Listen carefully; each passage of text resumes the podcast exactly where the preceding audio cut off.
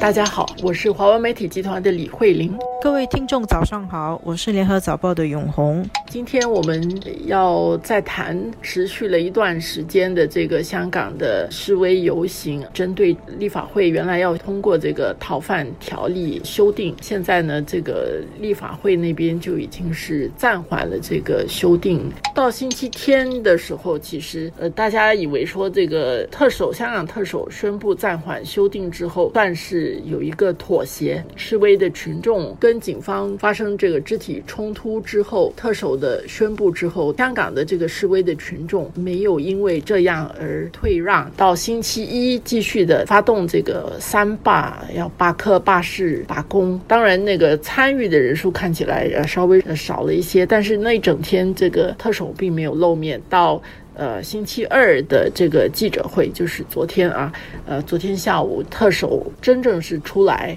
呃，下午开记者会，正式的对于自己在处理这个修例这个整个事件上导致的社会的这个矛盾，表示他个人主要要负这个责任，表示要向每一位香港市民真诚的道歉。那事件就还没有结束，因为市民的要求撤回这个修例，呃，特首在整个记者会当中并没有用到这个。是撤回，只是暂缓的，就是示威的这些人，他们也要求这个特首下台。特首会不会下台？这个就是大家现在在关注，在看。首先，我觉得港府已经陷入了一个进退失据，一个给自己很难处理、难有出路的一个境地。对于北京跟对于中国大陆来说，香港也越来越成为一个难以定性、难以处理的一个麻烦了。北京那边的选择，还有这个特首本身是不是愿意继续做下去，一个问题。北京大家一般的估计就是不可能在这样的一个事件上软化下来，一定会挺这个特首挺到底。这整个事件，我们看香港从九七年回归到现现在二十多年，它要引起国际关注的时候，一般上正常的在做事情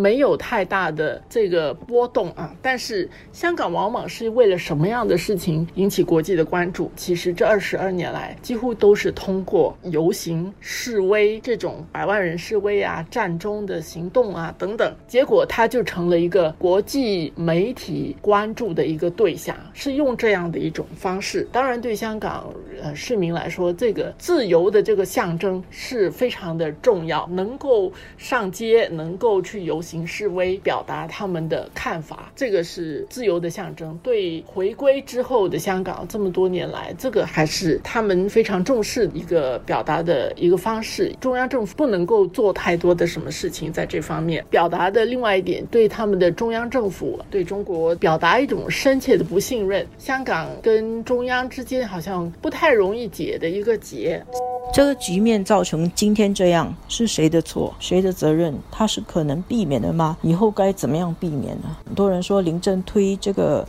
修例，这个手法太急躁，操之过急，咎由自取啊，这是一种说法啦。必须承认他推的可能有点过急过猛。是不是完全是他的责任呢？实际上，这次反对修例的那些人，更多是一种对于中国政府、对于中国司法的不信任。这个不信任啊，冰冻三尺，非一日之寒。老实说，你要全部怪在。这次修例引起的问题，全部怪在林郑月娥一个人身上，也不是很公道。更大的问题就是，我们回去看一下，从香港回归以来，历任的特首到现在都没有一个有很好的结局的啊。新加坡也很多人分析过，就是香港的这个政治制度恐怕是有点问题。其实经过了这么几任受挫的特首以后，大家应该也看到，政治制度里面那个特首他本人是不属。属于哪一个政党的？香港有立法会，立法会里面有很多个政党，其中有一些政党是亲北京的建制派，有一些是泛民主派。而香港特首自己是没有政党的，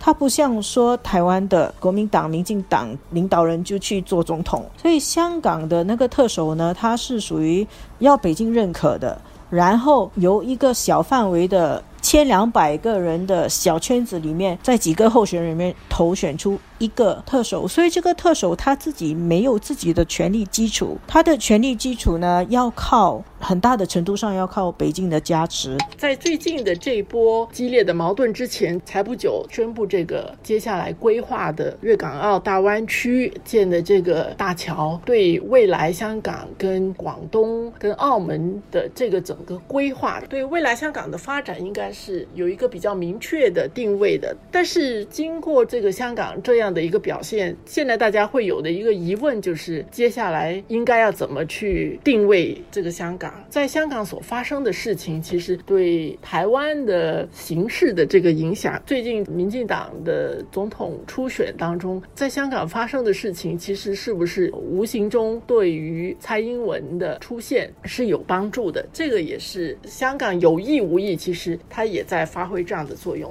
在今年最新一期的全球金融中心指数排名榜上面啊，排在全世界头五名的金融中心啊，第一名是纽约，第二名是伦敦，第三名是香港。第四名是新加坡，第五名是上海。这个指数是由英国智库还有中国深圳综合开发研究院联合推出的，它已经推出了二十五期。当然，这也只是一个排行榜，不有一定的公信力。上海排在第五名，但是它跟前面的新加坡跟香港的差距在缩小。香港如果是一直这样子，就是内耗不断，它对外的竞争力也会下滑。然后呢，对于大陆来说，香港很难管制的话，大陆就是把上海培养起来，把深圳培养起来，发挥金融中心的功能，取代香港的作用。